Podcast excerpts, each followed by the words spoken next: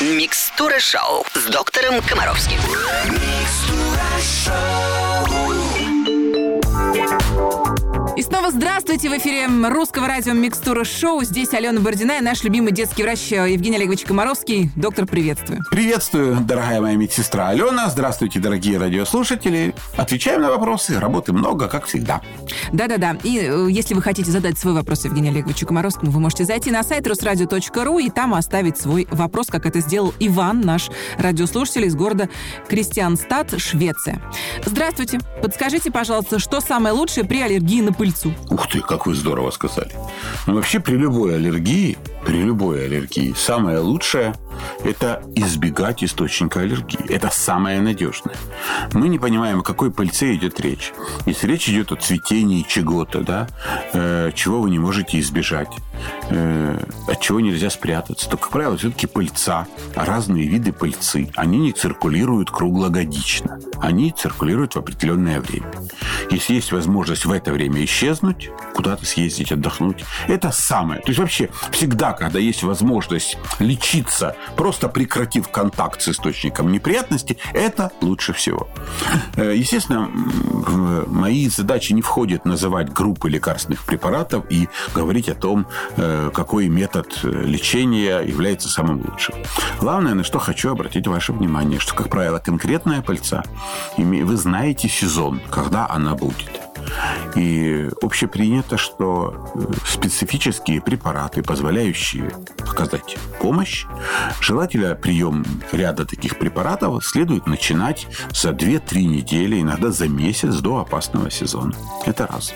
И действительно, такие препараты очень сильно э, ослабляют проявление аллергии. Как правило, это препараты в виде аэрозолей, если у вас есть аллергия дыхательная. А вот если... Евгений Олегович, вы хотите сказать, что сейчас такие публикуют, я видела э, прям буквально графики цветения? Да, В конечно. каждом регионе свои графики цветения, их можно найти в интернете. Я знаю, Конечно, уже да, да, да, да. смартфонов придумали. Совершенно верно. На это надо обращать. Условно говоря, есть пыльца, там, цветение березы, да. Вот вы знаете, когда она цветет, и, как правило, доктора рекомендуют определенные э, препараты в виде местного для носа, для глаз, которые можно использовать в аэрозолях, в каплях. И начинать это заранее надо. Эти препараты понижают э, чувствительность организма к потенциальному источнику аллергии. Это раз. И второе, делают более эффективными препараты, которые вы будете использовать уже при возникновении симптомов аллергии. Ну, а препараты антигистаминные, гормональные, крамоны так называемые, препарат, который называется Монтелукаст, я, к счастью, сейчас называю исключительно международные названия. Выбор на сегодня препаратов противоаллергических огромен.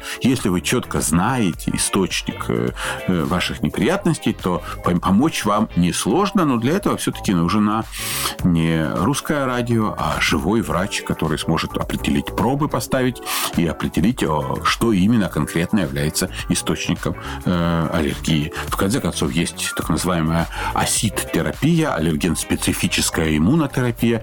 Это еще более современный метод, но он, это когда делаются особые инъекции аллергедами и так далее. Он длительный, но тоже во многих случаях довольно эффективный. Главное, современная медицина имеет огромное количество способов помощи, поэтому находиться в депрессии по этому поводу не надо. В любом случае, я вам искренне советую, посмотрите для общей информации программу школы доктора Комровского, которая так и называется «Сезонная аллергия». И поймете, что зависит от вас, что, зависит, что могут сделать врачи, я вам примерно рассказал. Но вы тоже можете сделать очень много. Спасибо, Евгений Олегович. Это Микстура Шоу в эфире Русского радио. Мы вернемся сюда через несколько минут.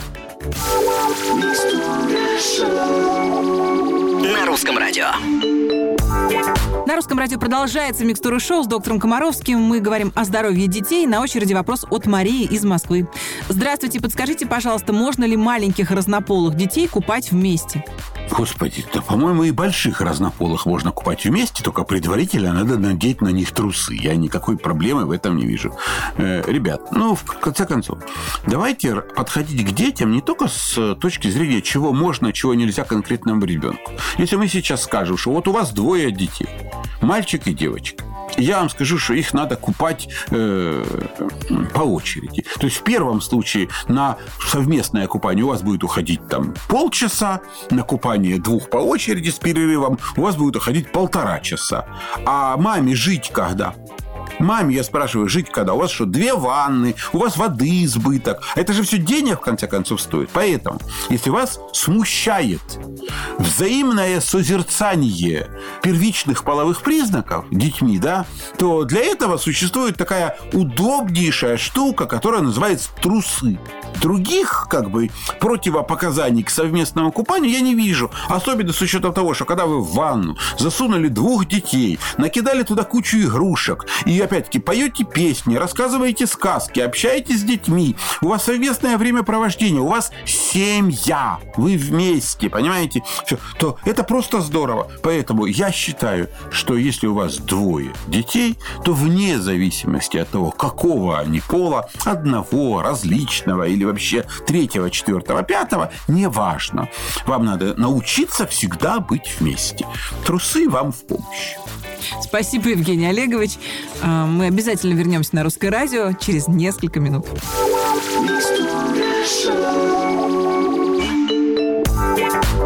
Русском радио продолжается программа «Микстура шоу». Доктор Комаровский отвечает на вопросы взволнованных родителей. Я, Алена Бородина, стараюсь помогать. Следующий вопрос от Анны из Кемерово. Просто крик души.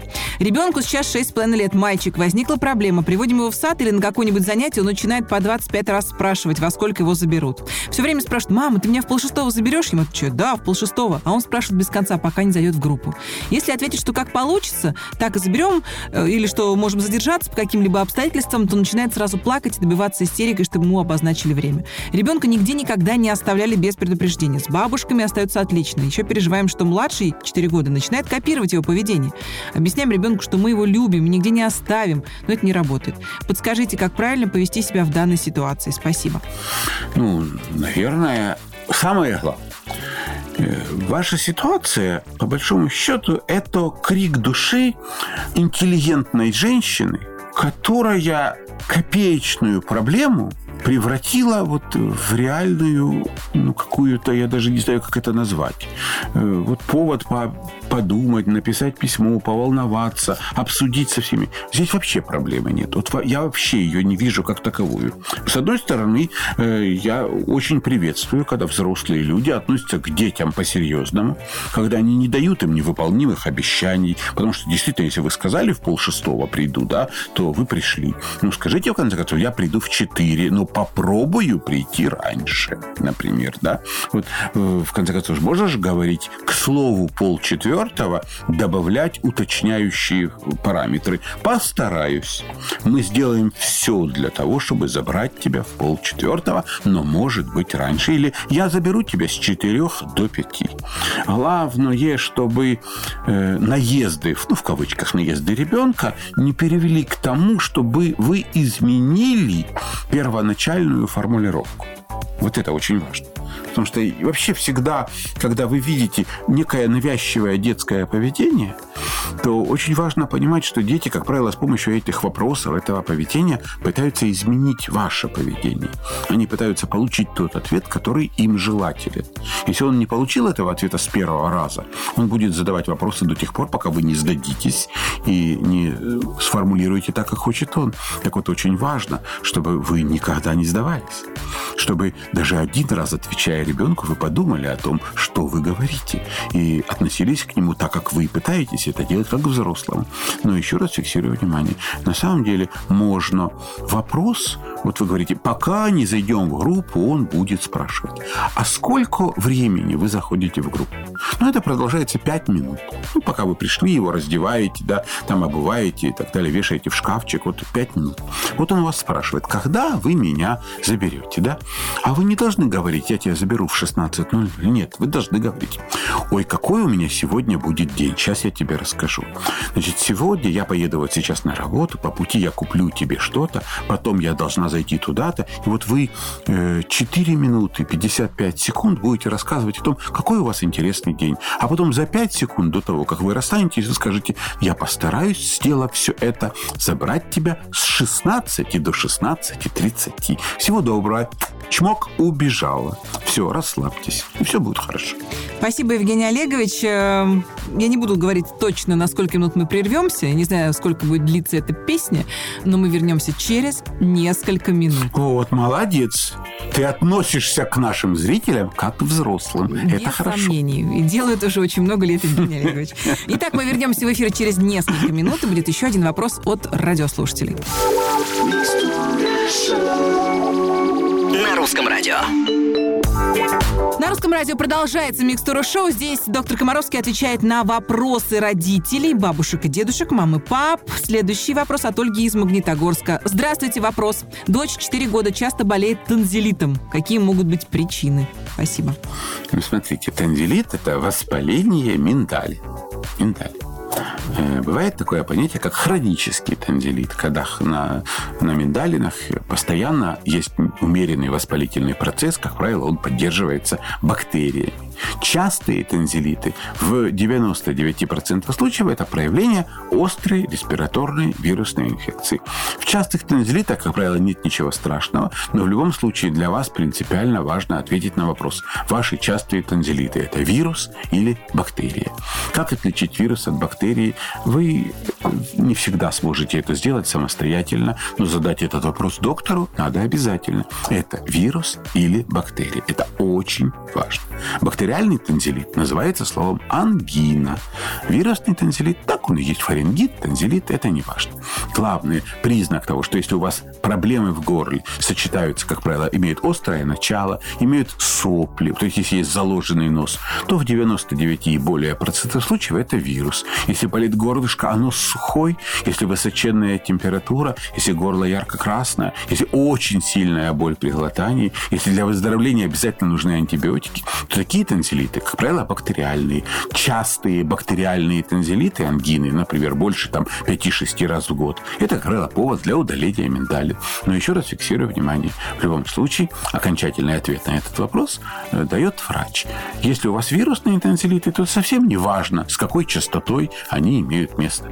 Важно, как быстро они проходят. Если ребенок за 5 дней выздоравливает без использования серьезных лекарств, потому что его мама знает, как помочь при ОРВИ. Питье, прохладный воздух, иногда жаропонижающие, солевые капли в нос. То есть, если ребенок не получает кучи всяких никому не нужных лекарств, то ребенок это перерастает, в этом нет ничего опасного. Но закаливать горлышко вы однозначно можете, например, с помощью чего? Аленушка, чем закаливают горло? Мороженым. Молодец. Вот наша Мороженым. моя медсестра знает, что мороженое – это прекрасный способ профилактики частых танзелитов. Попробуйте, это не страшно. Спасибо, Евгений Олегович. Прям Мороженого захотелось. Мы ненадолго прервемся, а потом вернемся в эфир. На русском радио. Итак, на русском радио продолжается программа, в которой наш любимый доктор Комаровский дает мудрые и профессиональные советы родителям. Нам написала Мила из Москвы. Здравствуйте, Евгений Олегович, сыну 6. Год с нами живет собака. Милый Корги, любимец всей семьи. Псу очень нравится спать в кровати с сыном, сын тоже в восторге. Недавно у нас гостила свекровь. Ее факт такого близкого соседства с животным смутил. Она наговорила моему сыну и своему, кстати, тоже кучу гадостей про болезни от собак. Помогите, пожалуйста, разобраться. Собака э, привита, чистая и вообще. Спасибо. А скажите, пожалуйста, просто понимаете, какая ситуация? Трудно же отвечать на этот вопрос как бы вообще. Наверняка же свекровь, она же рассказала кучу гадостей про болезни от собак.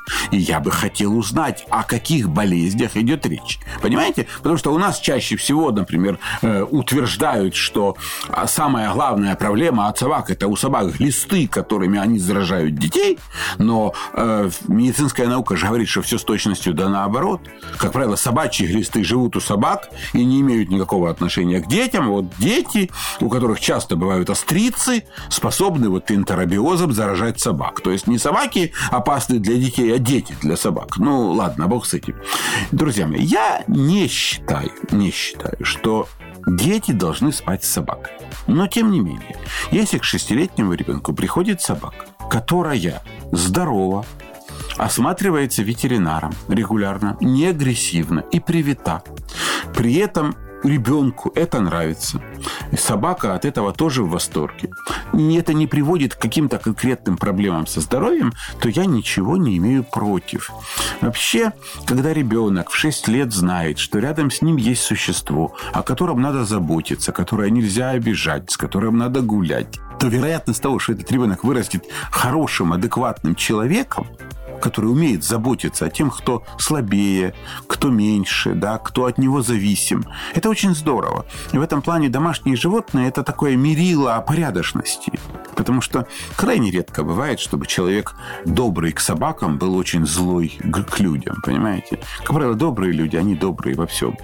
И опять-таки, по современным взглядам медицины очень серьезной проблемой современного ребенка, который живет в мегаполисе, в чистоте, в любви, является крайне малое количество микробов, с которыми он контактирует. И вот эта вот относительная стерильность, в которой живут дети современные, приводит к росту аллергических заболеваний. И поэтому, когда рядом с ребенком лежит э, комок шерсти, который перед этим побегал по улице, имеет своих кучу микробов и регулярно этими микробами обменивается с ребенком, то это замечательный способ повышения микробной нагрузки и профилактики аллергических заболеваний. Тем не менее, я всем вам советую заводить сначала собаку, а потом ребенка. Чтобы ребенок пришел в дом, где собака уже есть. Понятно? А не было такого, что когда ребенку там два года, вы заводите собаку. Вот это хуже. Я не говорю о том, что ее заводить не надо, но всегда лучше сначала потренироваться на собаках, а потом заводить А детей. на котах тренироваться нельзя, на кошках. Можно, можно и на котах. Вообще, всегда лучше на ком-то потренироваться. Если в конце концов, можно даже на хомяках с кроликами. Но убедитесь сначала в том, что вы вообще в состоянии о ком-то заботиться. Потом принимайте решение о том, что вы готовы стать родителем. Начните с хомяка, действительно. действительно. Это неплохо. Я вспомнил детскую песенку «Мы хомяки, мы хомячим». Э, чем займемся мы прямо сейчас? Э, буквально через несколько минут вам расскажу. Прервемся, а потом вернемся. На русском радио. Продолжается на русском радио Микстура Шоу. Сегодня суббота. Это значит, что в финале программы мы обсуждаем вопросы. И, в частности, сегодня будем... А какие вопросы? Насущные вопросы. И, в частности, сегодня, Евгений Олегович, мы будем говорить о том, о чем начали говорить неделю назад. Если помните, мы говорили про филактики укусов змей. Да, да, да, да, да, да, да, да, да. И вы обещали нам рассказать, что делать конкретно, если все-таки встреча со змеей произошла, что случилось неприятное, и змея все-таки укусила угу. человека. Значит, э, да, действительно, мы в прошлый раз э, обсуждали тему, как избежать укусов змей. Ну, мы понимаем, что всем избежать не удастся, поэтому еще раз программа «Как избежать». Главное, в большинстве случаев вы э, понятия не имеете, насколько ядовита укусившая вас змея и ядовита ли она вообще. Ну, потому что вы же понимаете, что уж тоже может создать впечатление, что он вас ну, укусил.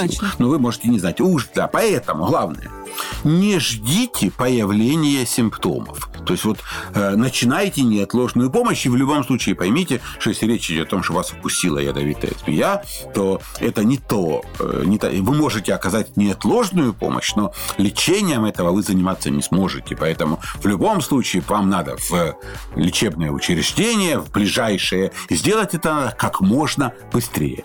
Что есть неотложная помощь? Значит, надо уложить пострадавшего в горизонтальное положение и не разрешать двигаться, потому что мышечные сокращения увеличивают скорость э, всасывания яда. Дальше. Если укус произошел через одежду, это, кстати, бывает очень часто, то надо одежду аккуратно снять, лучше ее разрезать. Но надо помнить, что на одежде могут быть капли яда. И на коже вокруг места укуса тоже могут быть капли яда. Их следует аккуратно удалить. Ну, например, той же одежды. Дальше. Это один из самых спорных вопросов. Самых спорных. Это вопрос по поводу отсасывания яда из ранки, с места укуса. Э, большинство специалистов считают, что это имеет смысл. Что можно значительное количество яда удалить. Но, что очень важно, это надо делать как можно быстрее, то есть отсасывающее движение из ранки. Делать это можно только при условии, что у того, кто отсасывает, нет во рту язв, ран там и так далее, и так далее. Прикушенной щеки и что-нибудь такого. Значит, если это есть, э, нельзя. Если нет, начинаем отсасывать яды. Делать это надо 15-20 минут. Оптимально использовать. Конечно, есть специальные... То есть, если люди идут там в змееловы, допустим, они вообще могут иметь при себе специальные устройства, которые можно использовать для отсасывания яда. У вас, как правило, такого не будет, поэтому делаете ртом, сплевываете, эпизодически промываете рот водой. После а не навредит человеку, который это делает? Вот еще раз фиксирую внимание, я, если во рту у вас нет язв и ран, однозначно не навредит. Яд э, можно спокойно совершенно... Он действует, он должен попасть в кровь непосредственно. А, он в кровь попасть не может. Поэтому просто отсасываете, сплевываете, отсасываете, сплевываете. Это раз. Значит, после отсасывания я рану желательно промыть мыльной водой. Все. Если укушена конечность, ее надо обездвижить. Ну, вот как классическая иммобилизация. Э, палка, обмотали, ну, чтобы она просто не двигалась. Это раз. Э, как правило, рекомендуют бинтование. Бинтование. Начинать его, как правило, рекомендуют на 5 сантиметров выше места укуса и не очень сильно, ну, надо сдавливать. Почему? Потому что, как правило, эта конечность будет отекать. Если вы сильно плотно придавите, то тогда будет давление высокое. Короче говоря, надо так наматывать бинт, чтобы свободно палец под него проходил. Ну и вот, собственно говоря, при укусе в голову или шее надо придавить сразу место укуса. Ну, собственно говоря, активно поить и стараться транспортировать в медицинское учреждение. Главное, на что хочу обратить внимание, тут, скорее всего, даже не помощь, а чего делать нельзя. Потому что очень часто люди начинают творить всякие чудеса, и это только ухудшает состояние. Категорически нельзя. Нельзя накладывать жгут, нельзя прижигать место укуса, нельзя разрезать место укуса и нельзя давать пострадавшему алкоголь. Вот на это я обращаю ваше внимание. Евгений Олегович, а можно один маленький уточняющий вопрос? А если человек один в лесу оказался, и некому его уложить, и ему вот э, оказать первую медицинскую помощь? Да первое, что он делает, он должен, если он может отсосать, он отсасывает, но он же его могут в попу, в попу укусить змея, он точно до туда не достанет Не никогда. дотянется. Поэтому, поэтому, да, поэтому он движется в сторону. Медицинского учреждения. Если может, понимаете, в, 20, в 21 веке э, теоретически, когда человек один, он может что сделать? Позвонить. Позвонить. И сказать, я нахожусь там-то, потому что для него, не двигаясь, ждать помощи, Лучше. Э, лучше, чем двигаться туда, где Чем помощь. Потому двигаться. что он далеко не найдет, скорее всего, потеряет сознание может по пути, понимаете? А любые движения, скорость... не узнает. Да-да-да. Да, да, да. Поэтому лучше поддерживайте связь, чтобы вам могли звонить, чтобы вы могли... Ну, вот это очень важно. И очень важно, если вы все-таки в лесу, и вам долго придется ждать помощи, бережно относиться к аккумулятору мобильного телефона. Выключить все, что можно да, выключить вы в Инстаграм не постите вместо укуса. Да, да, да, да. Вот это точно, Да-да-да. Спасибо, Евгений Олегович. А На сегодня мы будем закругляться, потому что время нашей программы истекло. Я вас от души, как всегда, благодарю за участие, за мудрость, за спокойствие, которое вы нам дарите. Спасибо. На здоровье. Встретимся совсем скоро. Будьте здоровы вместе с нами. С нами хорошо и не страшно. Это точно. Если вы хотите задать свой вопрос Евгению Олеговичу Комаровскому, заходите на сайт русрадио.ру. Я, Алена Бородина, говорю вам до свидания. Через неделю в субботу мы встретимся в эфире, а по будням вы можете слушать короткую версию «Микстура шоу 15 капель». Всем счастливо! Все лучшее детям.